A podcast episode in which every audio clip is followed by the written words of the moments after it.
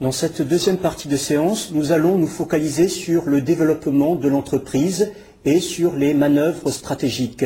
Et nous verrons que le développement euh, doit répondre à la logique également de l'avantage concurrentiel, faire quelque chose de meilleur et ou meilleur marché que ses concurrents, et ce de manière soutenue. Hein, revenons à notre schéma de départ qui modélise la stratégie concurrentielle. En fait, on vient de voir qu'il est nécessaire de se centrer sur ce que l'entreprise veut que soit son avantage, mais ce choix n'est que le premier pas. Il faut euh, en effet organiser l'entreprise pour y arriver, et cette organisation doit se faire au long des trois dimensions déjà évoquées, la dimension produit, hein, c'est-à-dire si l'entreprise euh, veut produire un produit général ou spécialisé, ou si elle veut se concentrer hein, sur euh, plusieurs aires, hein, une aire ou plusieurs, savoir si elle va être spécialisée ou très diversifiée, la géographie, si l'entreprise finalement elle souhaite se concentrer sur son marché local ou bien s'internationaliser, et enfin, la troisième dimension, c'est la dimension entreprise. Nous avons vu que c'était la dimension intégration verticale.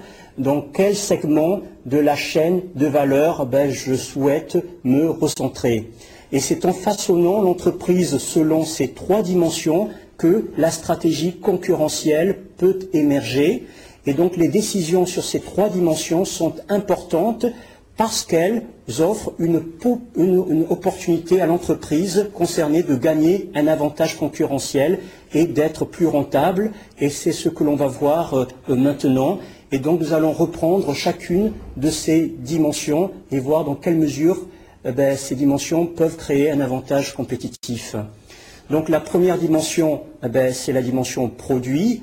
Donc est-ce que l'entreprise doit se concentrer sur une ligne de produits réduite ou au contraire offrir une gamme large ou même se diversifier sur plusieurs secteurs d'activité différents. Et ces décisions doivent être prises en ayant l'objectif d'obtenir un avantage concurrentiel. Hein, comme le montre ce tableau, hein, chaque sorte de combinaison est possible a priori, mais l'entreprise doit étudier la situation réelle hein, du marché. Donc, euh, premièrement, on peut dire qu'une politique de spécialisation peut conduire à la différenciation ben, si les clients valorisent le fait que l'entreprise se concentre exclusivement sur un petit segment du marché. Et beaucoup de marques prestigieuses, elles perdraient une partie de leur différenciation si elles ne se spécialisaient pas suffisamment. Hein, l'idée est que si une entreprise se spécialise dans un produit particulier, elle peut alors se concentrer toutes ses ressources sur ce produit. Deuxièmement, on peut dire que par les mêmes moyens, un spécialiste peut également euh, obtenir un leadership euh, de coût. Hein, en se concentrant, je dirais, sur peu de modèles, l'entreprise peut obtenir un niveau d'efficacité qui ne serait pas envisageable si ben, les ressources devaient être partagées entre plusieurs produits. Hein. Troisièmement, on peut dire que la différenciation, elle peut arriver à une entreprise plus généraliste, une entreprise qui est diversifiée, tout simplement si ses clients apprécient, je dirais, le fait de recevoir un service complet de cette même entreprise. Il est aussi possible d'obtenir un leadership de coûts en étant diversifié et en fabriquant tout un éventail de produits. Hein, par exemple, dans le cas des produits alimentaires, la distribution et l'image de marque sont des activités très importantes de la chaîne de valeur et des entreprises comme Nestlé et Danone, qui se concurrencent à tous les niveaux, peuvent obtenir des coûts extrêmement compétitifs grâce à leur gamme de produits diversifiés. Hein, tout simplement parce qu'il y a un partage des coûts entre les différentes lignes de produits, hein, et ces lignes qui vont partager les mêmes canaux de distribution, et le marketing va se faire par rapport à la même marque. Et par conséquent, il n'y a pas de formule simple toute faite et toute stratégie de produit peut conduire à une stratégie concurrentielle a priori. De ce fait, il est absolument nécessaire de se livrer à une étude détaillée du secteur la question est, étant donné, je dirais, les, les caractéristiques structurelles du secteur et les capacités de mon entreprise, quelle politique de produit dois-je adopter pour obtenir l'avantage concurrentiel que je vise? Je vais passer maintenant à la dimension suivante qui doit être prise en, considération lors de la modélisation de la, euh, de la stratégie concurrentielle et c'est le degré d'intégration verticale, à savoir ce qui doit être produit et ce qui devra être acheté à des fournisseurs externes.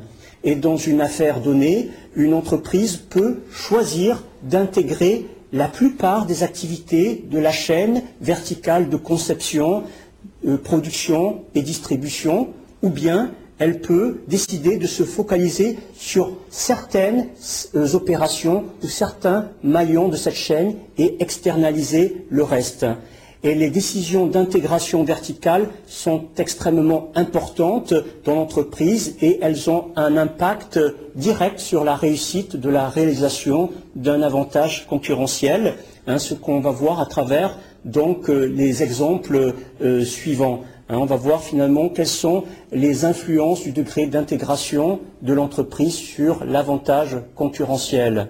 On peut dire qu'une entreprise peut intégrer peut réaliser une différenciation hein, grâce à la concentration sur un aspect concret de la chaîne de valeur.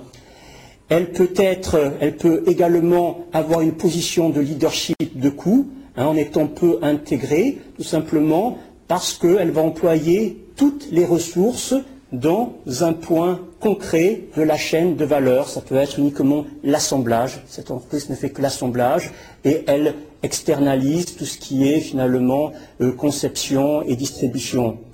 Une entreprise qui est à l'inverse très intégrée en termes d'opération peut être différenciée euh, grâce à l'image de contrôle sur toute la chaîne de valeur qu'elle peut renvoyer aux clients.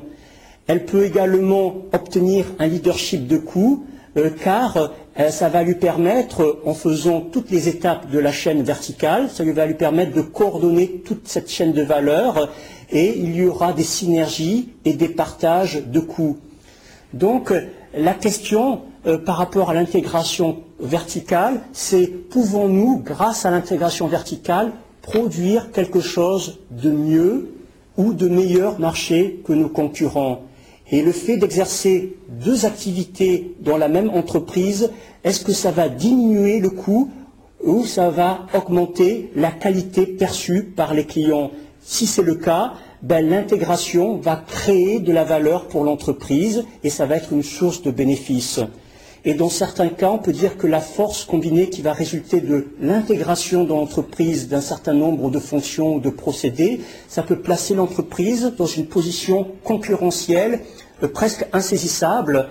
Mais des fois, cela peut causer aussi des problèmes sérieux, hein, le fait d'être très intégré, parce que ça va entraîner de très grosses lourdeurs bureaucratiques Hein, et ce sont euh, les entreprises qui vont être les moins intégrées, qui sont dans une position plus avantageuse, qui auront une, structure plus flexible. Hein. Donc néanmoins, malgré leur importance, on peut dire que les décisions pour ou contre l'intégration, eh ben, elles sont quand même euh, faites rapidement, sans analyse détaillée des avantages et des désavantages. Et bien souvent, ce sont des décisions qui se prennent trop rapidement en se disant ben, je vais intégrer telle activité, ça va me permettre de reprendre la marge hein, qui est faite par mon distributeur ou par mon fournisseur. Et donc il faudra être plus vigilant que ça. Troisième euh, dimension, ça va être la dimension euh, internationalisation, donc la dimension géographique on peut dire qu'avoir une petite banque locale, ça va être très différent de concourir comme une grande banque internationale. Donc le choix de la taille de la dimension géographique doit se faire en fait pour que le volume de produits qui peut être obtenu soit supérieur à la taille critique de chacune des activités de la chaîne de valeur. Par exemple, si la taille critique du département euh, de recherche et développement d'un fabricant euh, automobile est de 3 millions d'unités, et si finalement ben, le marché national est que de 2 millions d'unités, on voit bien que cette entreprise doit devenir internationale et c'est que sa stratégie ne pourra pas se limiter à ce marché qui est un peu trop restreint, hein, c'est-à-dire qu'elle ne serait pas suffisamment compétitive en termes de coûts. Donc je vais maintenant voir un peu les exemples de l'influence de l'objectif géographique sur l'avantage concurrentiel. Une entreprise qui serait plutôt locale, elle peut également, elle peut avoir euh, un avantage de différenciation parce que ça va lui permettre de mieux connaître les caractéristiques euh, locales spécifiques. Hein. Elle peut également obtenir un leadership des coûts Hein, euh, tout simplement en gagnant en coût de transport, et c'est notamment le cas dans le secteur en du bâtiment, où finalement il est très coûteux de transporter hein, du béton et des briques. Et donc, euh, les avantages, euh, les entreprises locales vont souvent être avantagées. Une entreprise globale ou internationale peut accroître sa différenciation grâce à l'image de services renvoyés. Euh, mais l'internationalisation, permet aussi la différenciation en offrant un marché assez grand pour supporter une stratégie restrictive. C'est le cas par exemple de BMW qui suit une stratégie de différenciation très prononcée. Et cette stratégie limite son potentiel de marché, car ces voitures ne sont pas destinées à tout le monde. Et si BMW décidait de limiter ses opérations juste à l'Allemagne, le volume des ventes serait tellement minuscule que la différence de coût avec les autres fabricants de voitures serait trop excessive. Et donc, la spécialisation et la différenciation dans un petit secteur du marché rend fréquemment l'internationalisation essentielle pour réaliser un certain volume de vente, bien que le marché local euh, puisse être assez grand pour écouler la production d'entreprise si cette entreprise était moins ciblée. Et l'internationalisation, elle peut favoriser aussi la différenciation parce qu'une présence dans beaucoup de pays, ça peut offrir une excellente occasion d'apprendre de nouvelles choses qui peuvent être ensuite pertinentes pour toute l'organisation. Par exemple, une entreprise de services financiers qui a une branche à Londres, elle peut apprendre beaucoup hein, du marché anglais qui est quand même assez sophistiqué et elle peut employer cette connaissance dans un autre pays ou pour d'autres filiales. Une entreprise internationale peut également obtenir des avantages de coût. Nous avons parlé tout à l'heure de la taille critique et des économies euh, d'échelle, et donc ça va lui permettre de réduire ses coûts, mais la réduction des coûts peut euh, être réalisée d'une autre façon, hein, c'est-à-dire que l'entreprise doit s'établir, doit établir ses opérations internationales dans des pays où elles seront moins chères. Et donc une entreprise peut réaliser par exemple des opérations intensives en main-d'œuvre dans des pays où les salaires sont bas. Concevoir, je dirais, une stratégie, ça va être un processus complexe parce que, en fait, les trois dimensions doivent être présentes simultanément. Hein. les relations entre les trois axes doivent être prises en compte. Par exemple, la spécialisation dans une gamme de produits, ça va nécessiter souvent de s'étendre géographiquement et de s'internationaliser pour obtenir le volume nécessaire à la taille critique. Et donc, tout ça ceci montre qu'il faut de la créativité, car il y a autant de stratégies possibles que de combinaisons entre les trois dimensions qui forment l'entreprise, et ce qui est augmenté par le fait que toutes les analyses doivent être exécutées pour les différentes activités de la chaîne de valeur. Et donc, si vous voulez, le nombre de configurations possibles pour une entreprise est, presque infini, et, beaucoup sont parfaitement compétitives alors que d'autres ne vont pas l'être. Et donc il est essentiel de réaliser comment ces trois dimensions euh, interagissent et d'observer lesquelles sont incompatibles et, rendant euh, difficile, voire impossible, de réaliser un avantage concurrentiel. Et donc, si vous voulez, il n'y a pas de recette pour euh, développer une stratégie. Hein, notre analyse, elle démontre euh, donc toute la fausseté qui est inhérente aux recettes. Si un avantage concurrentiel, peut être assuré quand une entreprise est dans une situation donnée, n'importe qui pourrait copier et obtenir. Et donc une entreprise doit poursuivre un avantage concurrentiel fait maison. Et dans cette optique, cette séance a aussi pour objectif de stimuler la créativité par une sensibilisation aux variables et aux interrelations lors de la formulation d'une stratégie. Maintenant, je vais parler d'un aspect important qui sera développé dans des courses plus spécialisées, à savoir les modes de développement. Finalement, la question, c'est quelles sont les manières de développer, et de mener à bien la stratégie euh, poursuivie. Hein. donc, ça répond à la question comment.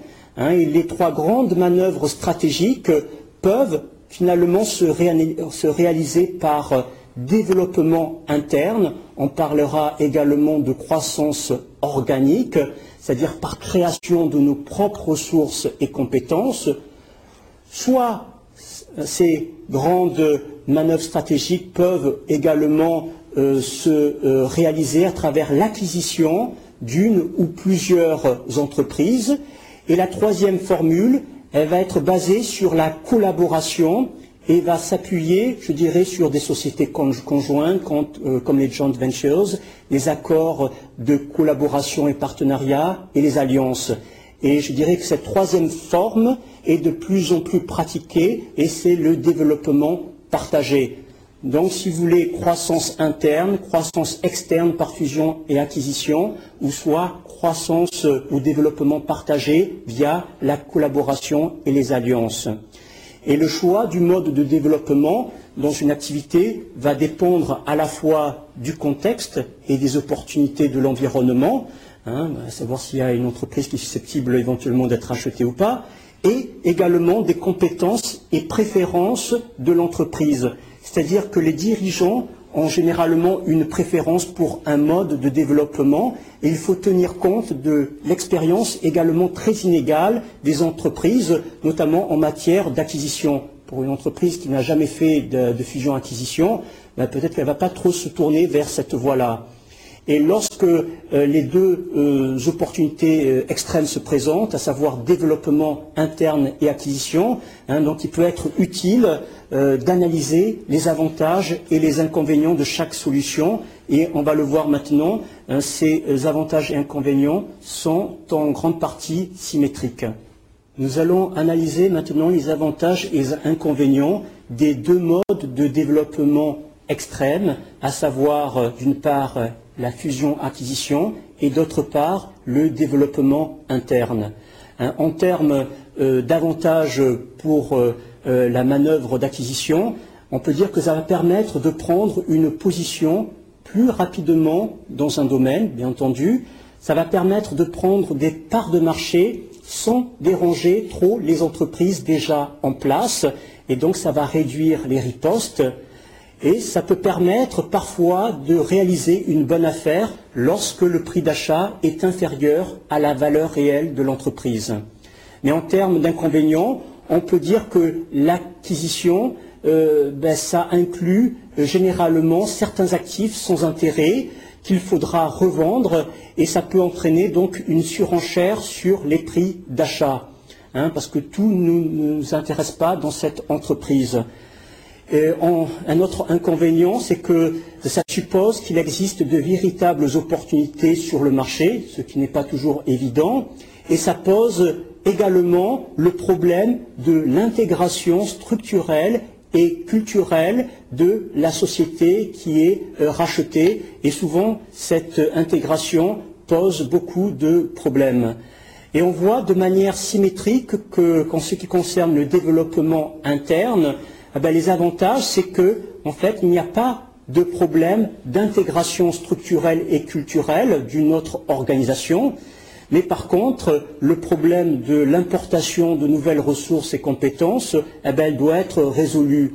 Et en termes d'inconvénients, hein, de la croissance organique, c'est que tout simplement ben, le fait que euh, l'on doit, euh, je dirais, développer notre propre ressources et compétences, ça prend du temps, Hein. les points de part de marché vont se gagner un à un au prix de riposte de la concurrence.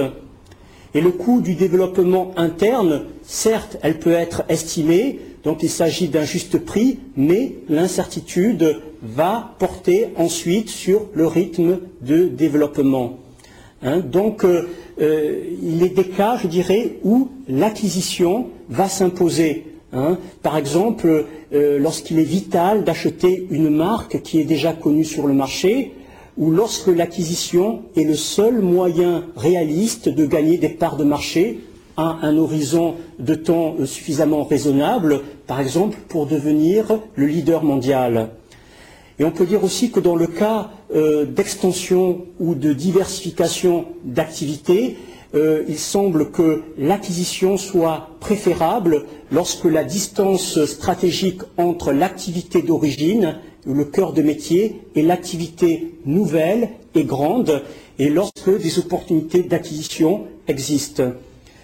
En ce qui concerne les avantages et inconvénients du développement partagé, qui est en fait une forme hybride entre les deux, on peut dire que ces avantages et inconvénients sont intermédiaires par rapport à ceux de l'acquisition et du développement interne. Euh, et on peut dire que le problème essentiel qui va être lié à ce type de développement hein, et qui se traduit souvent par des joint ventures et des alliances, ça va être justement la dépendance vis-à-vis -vis des autres acteurs dans le secteur. Donc un mot sur les alliances, on peut dire que ça va être un moyen de mobiliser les ressources supplémentaires dans l'environnement de l'entreprise et elles se justifient lorsqu'elles vont renforcer véritablement un avantage concurrentiel de l'entreprise, réduire les risques et lorsque les partenaires y apportent des forces complémentaires ou des ressources euh, additionnelles pour atteindre une masse critique. En fait, les joint ventures et les alliances se sont développées ces 30 dernières années, principalement dans les industries émergentes, hein, telles que l'électronique, la robotique, l'aérospatiale, la fibre optique, pour partager les risques technologiques et stratégiques et des tickets d'entrée de développement qui sont de plus en plus élevés. Et ces pratiques se sont étendues à de nombreux secteurs qui sont soumis de plus en plus à des turbulences.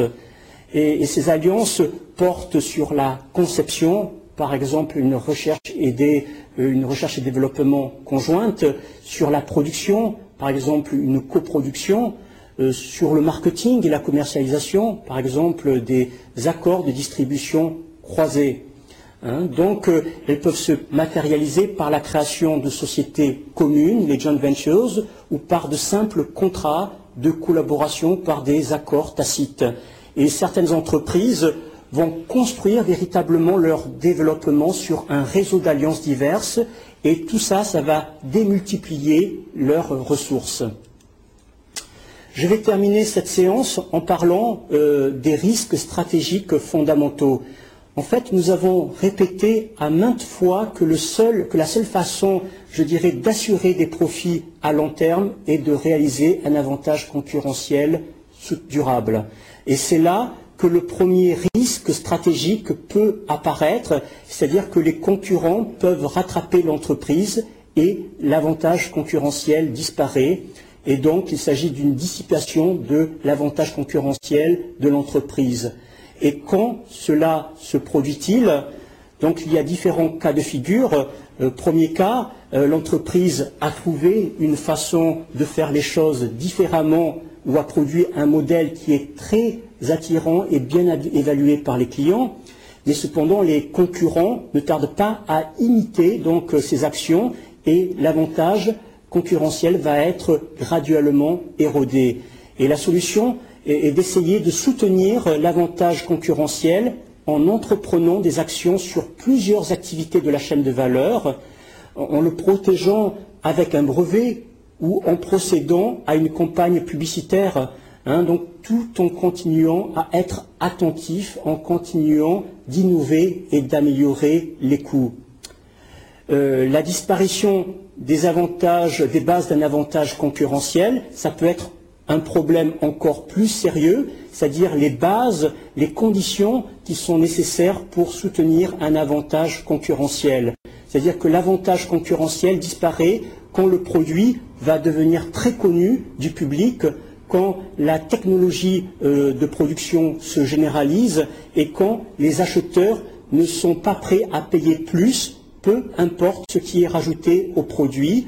Hein, et suite à de nouveaux euh, développements technologiques dont la taille critique euh, va être la résultante, Hein, donc euh, il peut y avoir cette disparition euh, de la base d'un avantage concurrentiel et le secteur tend vers la concurrence parfaite. Troisième cas de figure, c'est le fait d'avoir une différenciation trop excessive, c'est-à-dire que les clients ne sont plus prêts à payer un écart aussi important, et c'est ce qui est arrivé à nombre de constructeurs de voitures de luxe qui furent forcés de fermer euh, ou de vendre à de grandes entreprises parce que leurs coûts étaient plus importants que ceux d'une entreprise normale et que personne n'était prêt à payer leur prix. Et parallèlement, on peut dire que les leaders de coûts peuvent se trouver confrontés à un produit qui est tellement basique, qui est tellement bon marché que personne ne l'achète parce qu'il n'a pas le niveau minimum de qualité ou les aptitudes attendues par les clients. Et donc, si vous voulez, les préférences des clients vont changer constamment et euh, tout ça, ça va conduire les entreprises à réexaminer constamment si leurs avantages concurrentiels sont bien réels. Un autre risque stratégique fondamental, ben, c'est euh, un changement, je dirais, dans les conditions de base de la configuration. Et tout ça, ça va rendre impossible de conserver durablement l'avantage concurrentiel. Par exemple, lorsqu'un pays entre dans l'Union européenne, l'impact sur la stratégie géographique va changer. Hein. les coûts pour vendre au pays vont diminuer pour les entreprises étrangères et de ce fait, une stratégie locale ne présente euh, plus autant d'avantages, alors que les ventes à l'étranger vont être facilitées. Et donc, si vous voulez, ces changements vont survenir tout le temps de nouveaux procédés technologiques qui vont modifier euh, la taille minimale d'efficience d'une activité de la chaîne de valeur, de nouvelles données sociopolitiques qui permettent des alliances stratégiques. Et tout ça, ça va changer au niveau de la dimension intégration euh, verticale, etc. Donc, par conséquent, euh, l'analyse stratégique, elle doit être faite de manière continue en réexaminant constamment l'état des avantages concurrentiels et en assurant que la configuration qui est adoptée est la plus appropriée pour les réaliser. Et finalement, on a vu ces dernières années comment des changements dans la réglementation et la politique gouvernementale peuvent, pouvaient modifier les données compétitives d'un secteur. Les lignes aériennes ou les télécommunications ont des conditions de concurrence très différentes de celles qui régnaient seulement il y a dix ans. Mais je dirais que le plus grand, au-delà de tout ça, le plus grand risque stratégique reste tout de même l'indécision. Une entreprise qui a réalisé un avantage concurrentiel peut éprouver des difficultés si elle ne s'adapte pas aux changements sectoriels. Certes, elle sera toujours en meilleure position que l'entreprise qui n'a jamais eu d'avantage concurrentiel, et cet avantage concurrentiel qui résulte d'une décision stratégique explicite. Et je dirais que le risque du finalement laisser faire en prenant les choses comme elles viennent, en pensant que tout va bien dans le meilleur des mondes, eh bien, souvent c'est bien réel et c'est la première cause du manque de réussite de beaucoup d'entreprises. En conclusion, on peut dire que euh, la stratégie concurrentielle est une série d'actions au moyen desquelles une entreprise va obtenir un avantage concurrentiel. Et chaque stratégie concurrentielle a deux aspects. Premièrement, l'entreprise doit décider quel avantage concurrentiel elle désire, différenciation ou leadership de coût. Et parmi toutes les sources de valeur ou d'avantages concurrentiels possibles euh, au sein du domaine d'activité stratégique, il faudra choisir euh, la combinaison, le cocktail de facteurs clés de succès sur lesquels l'entreprise veut exceller. Et il est fondé, bien sûr, sur l'analyse du secteur et sur le diagnostic de la position concurrentielle de l'entreprise. Et le deuxième aspect qui va être inséparable du premier, ça va être la configuration de l'entreprise selon euh, les trois dimensions, dimension produit, hein, euh, dimension intégration verticale et dimension géographique. Et la manière selon laquelle une entreprise est formée, avec ces trois dimensions, ça va déterminer sa capacité à obtenir un avantage concurrentiel adéquat. Hein. et l'entreprise doit donc être dessinée ou configurée en essayant de savoir comment cette configuration peut aider à réaliser cet avantage concurrentiel, ce qu'on a, nous avons vu euh, durant cette séance. Et cela ne peut être fait que si chaque partie de l'entreprise est analysée isolément, car les possibilités d'obtenir un avantage concurrentiel concernent chaque partie de l'entreprise selon des modalités différentes.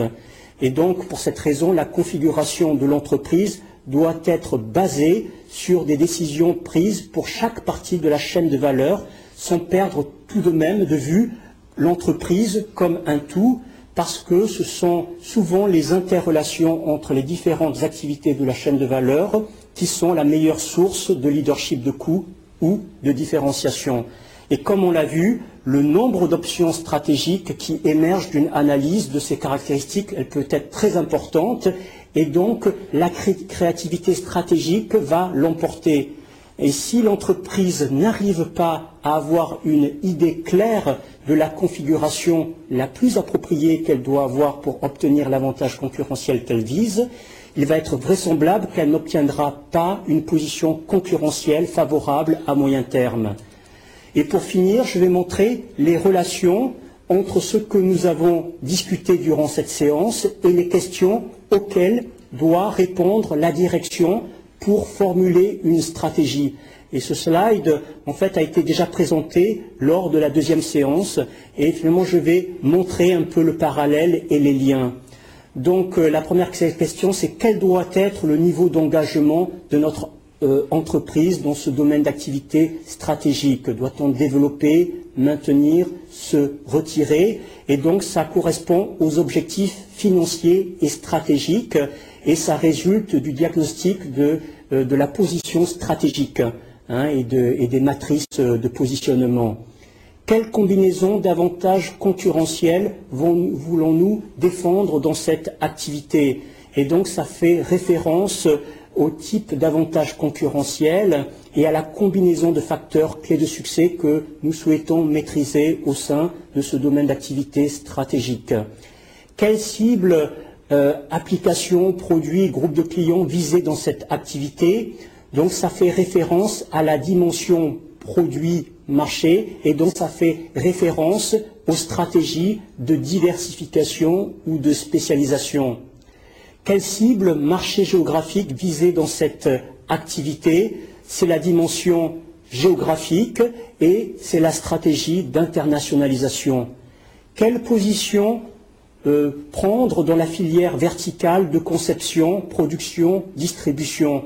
Donc, ça va être la dimension entreprise et la dimension intégration verticale.